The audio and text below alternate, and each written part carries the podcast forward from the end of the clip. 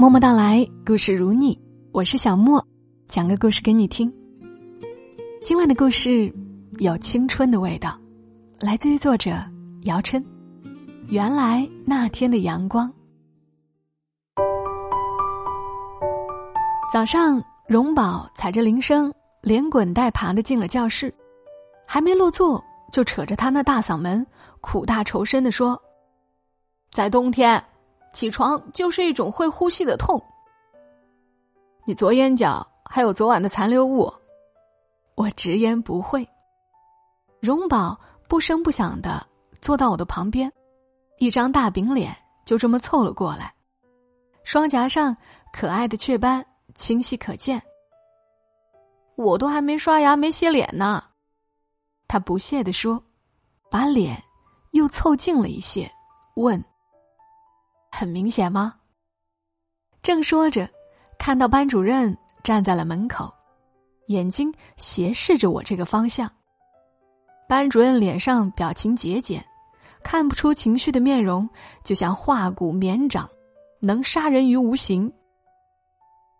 我随手拿了一本书，开始诵读，混着朗朗书声，嘴里却念着：“班主任来了，注意，班主任来了。”说完，直接就接上了。曲曲折折的荷塘上面，迷望的是甜甜的叶子。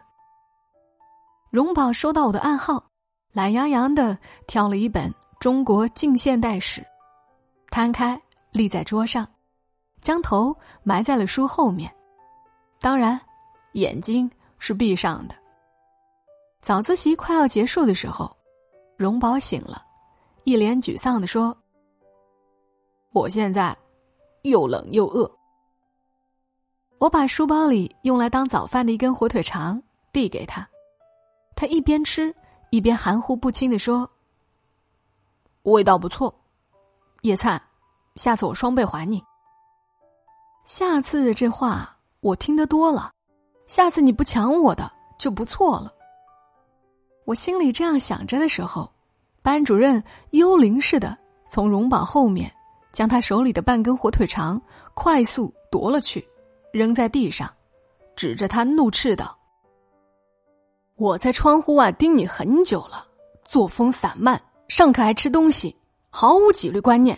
午休时去办公室给我写检讨。”荣宝没有出声，将嘴里没来得及咀嚼的火腿肠咽了下去。班主任刚转身，他就活了过来，说。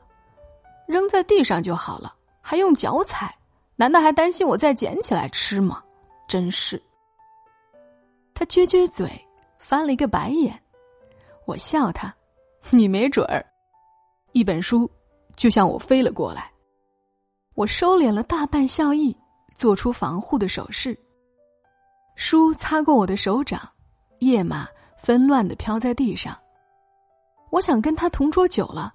会不会打通任督二脉，实现童年时候的梦想，练就一身盖世武功？当然，武功没有学会，倒是借他的光，免费看了很多小说。荣宝不是走读生，却总能从校外收罗到各种书籍。事实上，那些书无非就是一些打打杀杀或哭哭啼啼。我自己也不知道为什么上课。那么热衷看小说，似乎那种与天斗、与地斗、与老师斗，其乐无穷的心理，远远胜过了小说的具体内容。荣宝教我在自习课看小说的各种法门。他说：“你把小说摊平放在桌上，下面垫一本教科书，最关键的是，右手要拿一支笔，不时的在小说上画画写写，偶尔。”还得做冥思苦想状，表情嘛，最好能像蹲马桶上便秘般的痛苦纠结。这样一来，老师就以为你在做习题。按荣宝的方法被抓到了几率，果然大大降低，但还书的时候，押金却被扣得所剩无几。原因是被我看过的小说上面都画满了歪歪扭扭的线条。荣宝回来，拎着我的耳朵就骂，说你是猪，都侮辱了猪。我不服气的嘟囔：“不是你教的吗？”他暴跳如雷，假装不是叫你真话，懂吗？就这样，我和荣宝同样在偷看小说的时候假装做习题，可每次数学考试，他的分数却甩出我好几条街，这让我绝望到不得不承认，学习是需要天赋的。十月，学校的梧桐叶仿佛一夜之间全黄了，没完没了的往下落。月考结束后，数学老师叫我去办公室。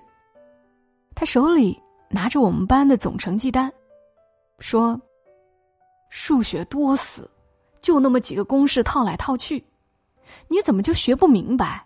拿出你爱语文的一半感情来爱数学，都不会这么差。”说着，将成绩单砸到了备课桌上，粉笔灰膨胀开来，在空气中此起彼伏。拿出一半的感情，我心里苦笑了一下。对数学，我就差把心掏出来给他了。荣宝听我诉苦完，安静的说：“你要学会运用公式和掌握解题思路，而不是死记老师板书的例题。”然后他笑笑，一脸无辜的样子，让人觉得安心。这时，我突然就想到了阿离说的一段话。我喜欢香蕉，可是你给了我一车苹果，然后你说你被自己感动了，问我为什么不感动，我无言以对，然后你告诉全世界，你花光了所有的钱给我买了一车苹果，可是我却没有一点点感动，我一定是一个铁石心肠的人，我的人品确定是有问题的，可是我只是喜欢香蕉而已啊，我想也许。我爱数学的方式有问题。每次听荣宝讲完，我都若有所悟，甚至有那么一瞬间，感觉自己锈死的数学细胞被上帝普渡到，而灵光乍现。可真到做题的时候，一切都打回原形，不会的，还是不会。这才残酷的意识到，现实中没有耶稣。做一道题，同一种做法。换个数字，或者换一个问问题的方式，就不会做，愚蠢到令自己痛恨的地步。当我与他纠缠近半个小时而终无所获后，我选择了放弃。我认为，与其在这周旋，不如去背背文史哲。长此以往，最后导致的结果是数学越来越差。根据一个桶能装多少水。取决于最短的那块板的原理。我的总体成绩在班里处在中等水平，既不是张贴在榜上的学习楷模，也不是拿出来挖苦的对象。仅从成绩单上的数字看，很安全。其实这是一种尴尬的处境，就像一个病入膏肓的人久治不愈，一口气吊在嗓子眼儿，不死不活的。你既不能动手掐死他，又不能。对他放弃治疗。秋天慢慢过去，天气也渐渐的冷起来。不久，落了一场雪。雪的到来使冬天的一切变得那么阴沉。快期末的时候，模拟考试越来越多，好像我们的价值只有通过那些薄薄的试卷才能体现。我和荣宝不谋而合的。倾注更多的心思在学习上。当一个人在认认真真付出的时候，对结果就有了更多的期待，心情总是随着高高低低的分数上上下下。老师一句鼓励的话就能激动半天，我们的快乐就是如此廉价而简单。经常做试卷，棉袄的袖口被铅灰逐渐蹭黑，我们一边骂骂咧咧，一边在试卷上。涂涂写写。期末考，我和荣宝考得一塌糊涂，差到我认为去谈梦想是件很奢侈的事。我们都是不愿服输的人，结果输的比谁都惨。除夕，荣宝打电话来跟我说新年快乐，语气雀跃而温暖。我积极的应和他，临挂断的时候，吐出一句：“荣宝，我感觉撑不下去了。”大概受了我的影响，他的声音显得有些慌张。再忍半年，分科就好了。你看我不也是被文史症拖累吗？没事儿。我故作生气的笑笑。小学六年级的时候，老师说咬咬牙考进初中就好了。中考说撑进高中就解放了。可是现在呢？我的声音有些暗沉无力。荣宝打断我的讲话。分完科，你就能如鱼得水了。等考上大学，你就有大把的时间干自己喜欢的事儿。准确的讲，我是被他最后一句打动了。我期待那种策马奔腾的自由，脑子里的幻想充盈到泛滥。开学的那天，我还在走廊，荣宝就将头伸出窗户。没心没肺的向我招手。早春的一抹阳光照在他脸上，煞是好看。接下来的日子，荣宝给我补数学，我给他补英语，吵吵闹闹，互相骂彼此笨，然后又互相激励对方。我和荣宝就像两个瘸子，各自换了一条腿，但是搀扶在一起，他一步我一步，居然也在向前。我数学成绩像窗外的阳光，有着轻微的回暖。慢慢，我悟出了：你可以不会，但不可以不学。天气越来越热，空气中开始弥漫着好闻的栀子花香。学校放出风声，按本次期末考试的成绩，将在文理科里面各分出一个重点实验班。所以大家都暗自发功，挑灯夜战。我早就下定决心，生是文科的人，死是文科的死人。而对于荣宝，他数学那么好，兴许是已经做了决定。对于离别，我们心照不宣。期末考，荣宝就坐在我前面。有人开玩笑说：“你们互利互惠一下，就能一起进实验班了。”考数学的时候，荣宝。用后背轻轻叩击了几下我的桌子，偷偷递来一张纸条。我接过，心里竟有种强烈的挫败感。我直接把纸条揉进兜里，整场考试都低着头，把试卷上面写的黑压压一片，不会的也写上各种公式，因为我记得老师说过，不要留白，只要见字，判卷老师也许能给点人情分。很快，文理科分班名单贴在了宣传栏里。意料之中，我没有在文科实验班找到自己的名字，却在里面看到了“荣宝”两个字。晚上，荣宝拎着一袋水果来找我。彼时天色微凉，暗蓝色天光随着晚风渐渐变暗。我们在香樟树下的藤椅上。默默的吃完了三个苹果。最后，荣宝还是没有忍住，他问我：“叶灿，怎么回事儿？你进文科实验班应该是没有问题的。”我顿了顿，说：“我没有抄你传的答案。”荣宝扬起脖子，定定的看着我，然后顶出一声：“拿。”语气犹疑。你这样做让我觉得很伤自尊。我情绪有些失控。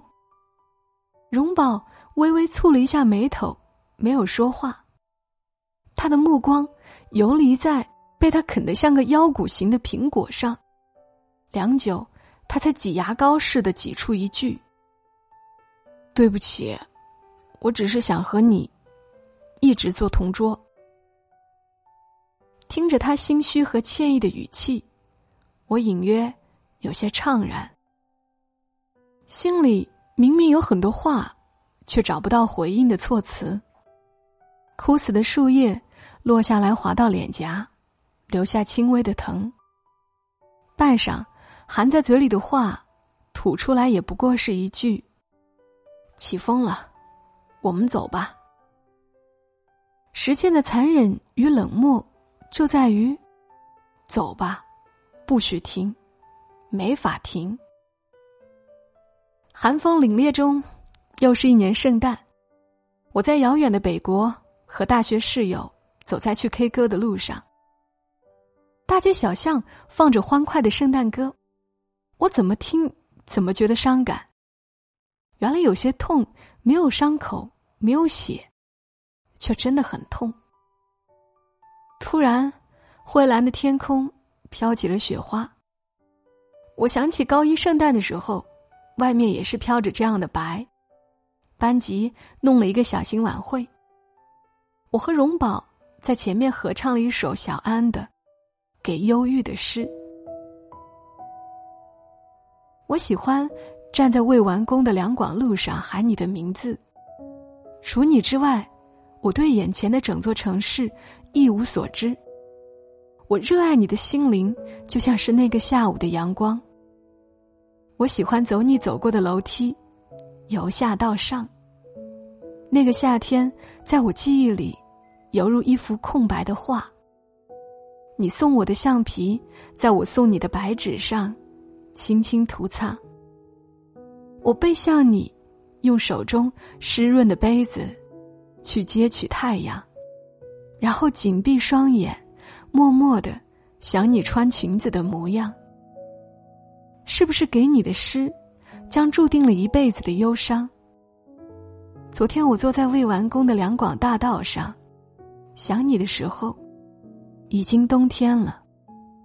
天上看不见风筝，只有夏天断线的几只。远成了星，和你的眼一般明亮。那时，他将头发自然的披在肩上。脸庞在彩纸与气球的映照下，有着好看的光晕。歌曲高潮处，他转头望向我，露出了一个无声的笑容，像谁在水面上吹了一口气。我脑海里像鸟雀轻轻扑腾着淋雨，跃起丝丝旋律。高一军训休息的时候，大家三五成群的坐在树荫底下。嬉笑逗闹，午后阳光蒸腾起香樟树淡淡的香味儿，有点闷热。我坐荣宝身边，他一句句教我唱这首小安的歌的场景清晰起来。彼时眉宇之间，那股锋芒毕露的张扬，早已像一行语焉不详的断句。日子不经意间，拐过了很多弯。可是荣宝，你一定不知道，这些年我学会了好多歌，但就这首歌，唱的最好听。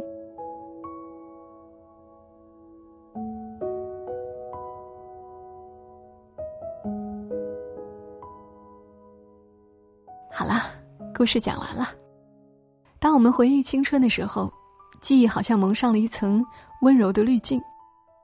那会儿遇见的人是最好看的，那会儿听过的歌是最入心的。这里是默默到来，我们又一次在故事里回到了校园。故事承载记忆，其实食物也是。我以前特别喜欢喝咖啡，我在咖啡厅工作过，老听友是知道的。那会儿我跟着咖啡师学着用虹吸壶煮咖啡，我很享受磨咖啡豆。和点上酒精灯这些小动作，有点像做实验的浪漫。我常常在工作前煮上一杯咖啡，让咖啡的香味儿萦绕起来。但很遗憾，我很喜欢咖啡的味道，却不太能喝，喝了就睡不着，大脑和心脏都很兴奋。尤其是有一次熬夜过后，早上我空腹喝了一杯黑咖啡，喝完感觉心脏。猛烈的跳动，很难受，这给我留下了阴影。虽然我依旧喜欢咖啡的香味儿，但之后我几乎不怎么喝咖啡了。不过最近我不是一直在推荐草本魔法的灵芝黑咖啡吗？是因为之前我有吃过他们的灵芝养肤冻，口感挺好的。所以我看到这个新产品出来的时候，就买了两盒，送给了同样超爱喝咖啡的木糖。他告诉我，这个咖啡喝完心脏不会砰砰砰，也不影响睡眠。我才尝试了一下，还真的是这样。难得遇到一款早上喝完精神一上午，但中午一点半左右睡意就会袭来，然后小睡个二三十分钟，再来一杯，又精神一下午，也不会影响晚上的入睡，并且心脏不会觉得难受。我想这和咖啡里的灵芝成分是有关系的。在我那帮脑力劳动者朋友试过一圈后，我才来向大家推荐这个咖啡。这咖啡如果买罐装的话是六块钱一条的价格，说起来不算很贵，但肯定没有普通的速溶咖啡那么便宜，而且口感也不是像咖啡店里的那些什么特调咖啡啊、网红咖啡什么的拥有那么复杂的口感，就是纯粹的咖啡香，带一丝丝巧克力和坚果的回味，但也因为它的纯粹，所以它可以自由发挥，你是兑奶或者兑椰乳或者气泡水，甚至是半酸奶都可以。我还有一个朋友，他推荐了一种吃法，他直接买了一些天然的椰子粉，一起泡着来喝，也很好喝，而且这样会更节约一些。那在这期播放页左下角的购物车，可以直接点进去购买。我这一期推荐的是罐装的，二十八条，一百七十六元，罐装要比盒装更划算。如果说付款的时候显示的不是一百七十六元，记得找客服报小莫，然后领一个优惠券。那如果你只是想尝试一下，那点我的头像有个小店铺，进去可以看到盒装的链接。好了，谢谢你来听我讲故事，也谢谢你把我推荐咖啡的部分也听完了。祝你今晚好梦，小莫在深圳和你说晚安。